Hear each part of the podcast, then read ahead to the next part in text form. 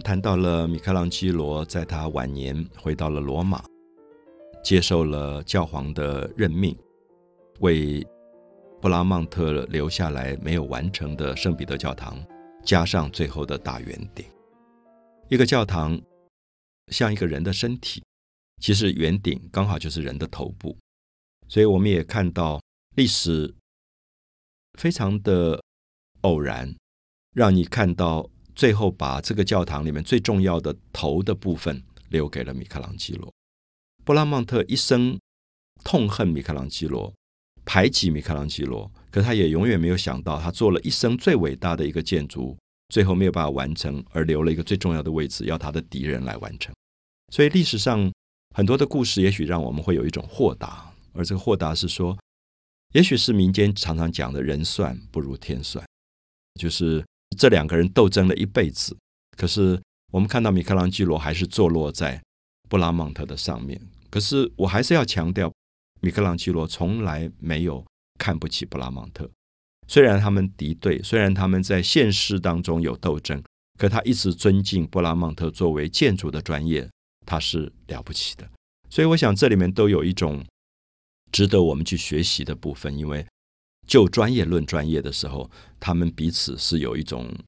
超越世俗的这种敌对关系，反而变成了一种合作。所以这个大圆顶，大家可能在罗马任何角度都可以看得到。我通常也建议朋友，就是不要坐着游览车或者计程车，直接就到这个建筑的教堂门口下车，因为你错过了很伟大的部分。伟大的部分在哪里？因为前面有一个大广场，广场前面有一个罗马最伟大的大马路啊，就是宪法大道。那我通常会建议朋友说，你从台伯河的天使桥开始走起，然后你就远远看到一个伟大的建筑在你的面前，你慢慢走，慢慢大概十三十分钟。接近那个广场，那当然，如果你参加很匆忙的旅游团，就不可能有这种经验。因为一个伟大的建筑需要空间，需要那个空间。你慢慢接近它的时候，你在不同的距离看它的时候的那种感动的力量。因为远远看的时候，这个圆顶变成一种信仰的向往；可是你越靠近的时候，你变成一种仰望，因为它的仰角要越来越提高，它会让你真正感觉到米开朗基罗在设计这个圆顶的时候，他拉出来的比例。为什么是这个样子？而且他为什么用一对一对的柱子去延续布拉曼特底下的底座建筑？然后接下来在大圆顶上，他开了很多小的天窗，因为我们知道一个大圆顶其实是非常沉重的。我说沉重，意思就是说，在这么大的建筑上有一个圆球，这个圆球往下压下来的力量，会让你觉得太过威严、太过权威、太过严肃、太过沉重。所以他开了很多小天窗。有点像把一个沉重的量体挑出一些小的空间出来，让它有一个音乐的节奏感。所以这些小天窗就变成了整个大圆顶里面非常有趣的小的点缀。啊，我的意思是说，沉重里面加一点轻巧的装饰物，那个沉重就会被化解掉。所以因此你就会感觉到米开朗基罗非常聪明的。运用了这样的方法，使人的视觉在看一个伟大的圆顶的同时，也可以感觉到它像天使的翅膀这么轻快，啊，有一种轻盈，有一种轻快。那同时兼具沉重的伟大，又兼具轻快的轻盈，这个作品才是一个成功的作品。而且同时，我也想建议很多朋友注意一下，这些小天窗不止从外面看有很多装饰性的功能。我们进到教堂里面去的时候，我们发现教堂是非常暗的。可是因为这些小天窗可以把外面的光引进到教堂里面去，每一个小天窗开窗的方式刚好都是一束光进来。所以如果你在圣彼得教堂里面，你会发现你待久一点，这一束光会顺着不同的时间，从早上到黄昏，那个阳光是在转的，所以这一束光就会照到不同的东西。有一点像舞台上的 spotlight，因为古代没有电，所以没有办法有电的照明。可它可以利用自然光，透过它所设计的圆孔窗，把光变成一束一束的。所以有时候我进到圣彼得教堂，忽然看到那个阳光，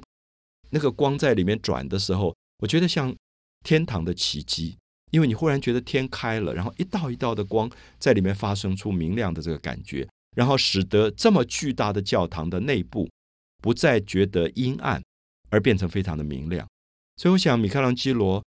作为建筑师，虽然建筑不是他的专业，可是他在功能性、在艺术性上，同时都达到一个惊人的效果。所以，因此我们在讲历史上所谓的天才啊，就是不止在他的专业的雕刻、绘画，他同时跨越在不同领域的时候，他都可以创造出这么惊人的、非凡的作品，而且。我认为历史总是留一个最伟大的位置给他，刚好就是人类的最伟大的天空线。没有几个艺术家是在人类仰头看天空的时候留在天空线上的这么伟大的一个圆顶。甚至在西方的建筑史上，很多人也提到，西方历史上只有三个伟大的圆顶。第一个是罗马帝国时代的万神殿，啊，万神殿它是一个大圆顶，当然它的比例要比。后来米开朗基罗这个圆顶要小。第二个圆顶是在十四世纪左右的时候，翡冷翠就是佛罗伦斯的一个建筑师叫布鲁内莱斯基为翡冷翠的百花圣母大教堂设计的一个大圆顶，那是一个在功能性上非常伟大的圆顶。接下来就是米开朗基罗的罗马的圣彼得教堂的第三个大圆顶。所以欧洲的建筑史上常常提到的三大圆顶，就是在建筑上、力学上。达到一种突破性的大圆顶。我们知道，大圆顶是利用 arch，是利用拱来完成，